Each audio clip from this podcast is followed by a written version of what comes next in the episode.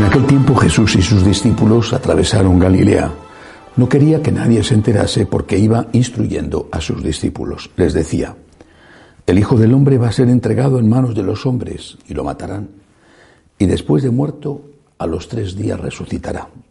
Pero no entendían lo que decía y les daba miedo preguntarle. Llegaron a Cafarnaúm y una vez en casa les preguntó, ¿de qué discutíais por el camino? Ellos callaban, pues por el camino habían discutido quién era el más importante. Jesús se sentó, llamó a los doce y les dijo, quien quiera ser el primero, que sea el último de todos y el servidor de todos. Y tomando un niño lo puso en medio de ellos, lo abrazó y les dijo, el que acoge a un niño como este en mi nombre me acoge a mí, y el que me acoge a mí no me acoge a mí, sino al que me ha enviado. Palabra del Señor. Gloria Señor. Aparte de otros motivos de preocupación que tengo, uno es la impresión de que el pueblo de Dios, el buen pueblo de Dios, en muchos casos está como oveja sin pastor. No digo en todos los casos. Afortunadamente hay magníficos sacerdotes y hay parroquias que funcionan muy bien y también hay grandes obispos en la Iglesia Católica. Pero mucha gente está hambrienta. Y algunos de esos que están hambrientos terminan por ir a beber en otras fuentes y se pasan a las sectas. Otros se desaniman, se enfrían, dejan de practicar. Al final, si siguen rezando, es más por rutina o por costumbre o en algunos momentos especiales. Y se alejan no para irse a la secta, sino a la increencia o al ateísmo práctico. Esto es una tragedia, una gran tragedia para esas personas en particular, para la Iglesia en su conjunto y para la humanidad.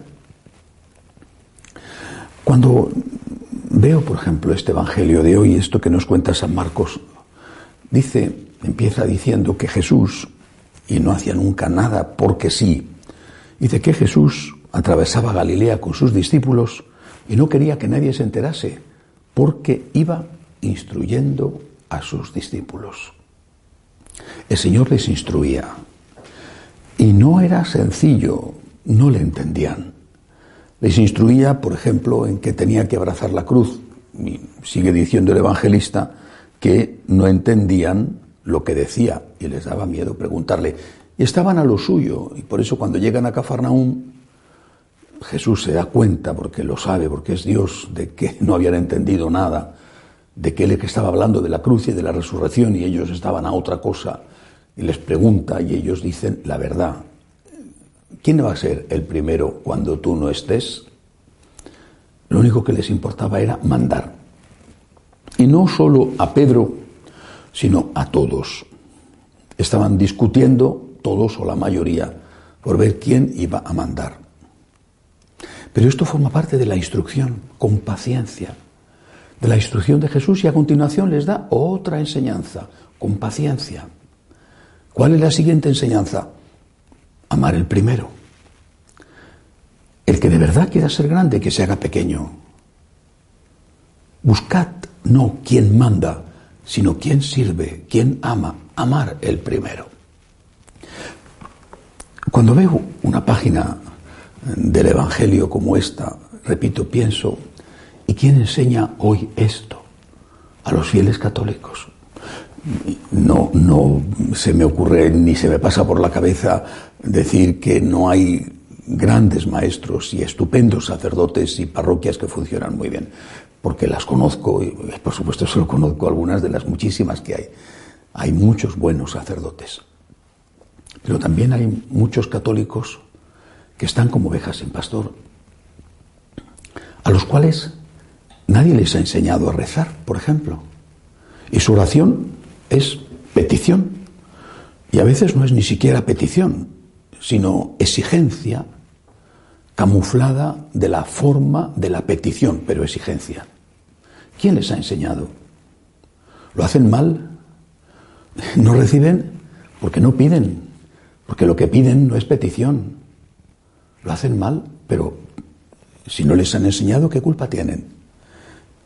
Y con respecto a la doctrina, exactamente igual. Y con respecto a la moral, lo mismo. Si no les han enseñado, ¿qué culpa tienen? Quizá tenían que haber buscado por su cuenta, es posible, es posible, pero ¿y se han buscado y no han encontrado?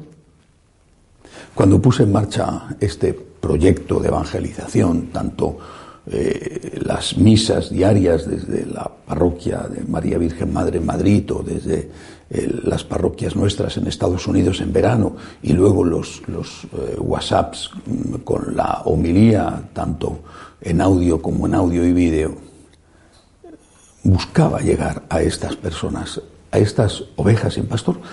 Claro que muchos de los que me ven o me escuchan o escuchan a otros sacerdotes nuestros tienen buenos pastores y esto les sirve de complemento o simplemente les gusta. Pero hay que dar un paso más. Naturalmente no se puede exigir dar ese paso más, pero sí que quiero ofrecer ese paso. Ya lo he hecho otras veces, lo hice, si no recuerdo mal, en el mes de septiembre, con una respuesta extraordinaria y muchos de los que eh, entonces me escribieron están ya recibiendo semanalmente esa formación y esa espiritualidad. Pero es que mañana es miércoles de ceniza. Mañana vamos a empezar la cuaresma. Qué estupendo sería empezar la cuaresma con formación, empezar la cuaresma con espiritualidad. Si nadie te ha enseñado, quizá podrás decir, cuando llegue la hora del juicio, no tengo la culpa. Yo creí que esto no era pecado, porque la gente así lo pensaba a mi alrededor. O yo creí que esto era algo que un católico podía creer, qué sé yo, la reencarnación. Nadie me ha enseñado. Bueno, no lo sé si, si Dios te aceptará esa disculpa porque quizá te diga tenías que haber buscado. Pero desde luego, si te ofrecen y no lo coges, ya sí que es responsabilidad tuya. El Señor quiere enseñarnos, quiere enseñarnos a rezar, quiere enseñarnos a imitarle. Uno de los puntos, por ejemplo, de la imitación de Cristo dentro de nuestra espiritualidad de los franciscanos de María es justamente el que viene en el Evangelio de hoy, amar el primero. Quiere enseñarnos cómo tenemos que amar a Dios Padre, al Espíritu Santo, cómo tenemos que amar e imitar a la Santísima Virgen, cómo tenemos que amar a la Iglesia, cómo tenemos que defenderla, el Señor se tomó tantas molestias para enseñar a esos apóstoles que no aprovechaban muy bien sus enseñanzas y a pesar de eso el Señor insistía. Pues bien, que no nos pase a nosotros que nos hacen una oferta y decimos mañana, para lo mismo responder mañana. Una invitación, de nuevo. Mañana es miércoles de ceriza. Vamos a empezar la cuaresma.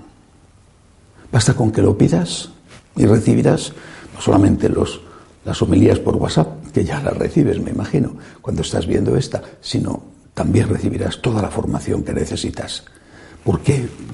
Porque cuanto más conozcas al Señor, más le vas a amar. Y cuanto más le ames, también más vas a hacerle amar a los demás. Que así sea.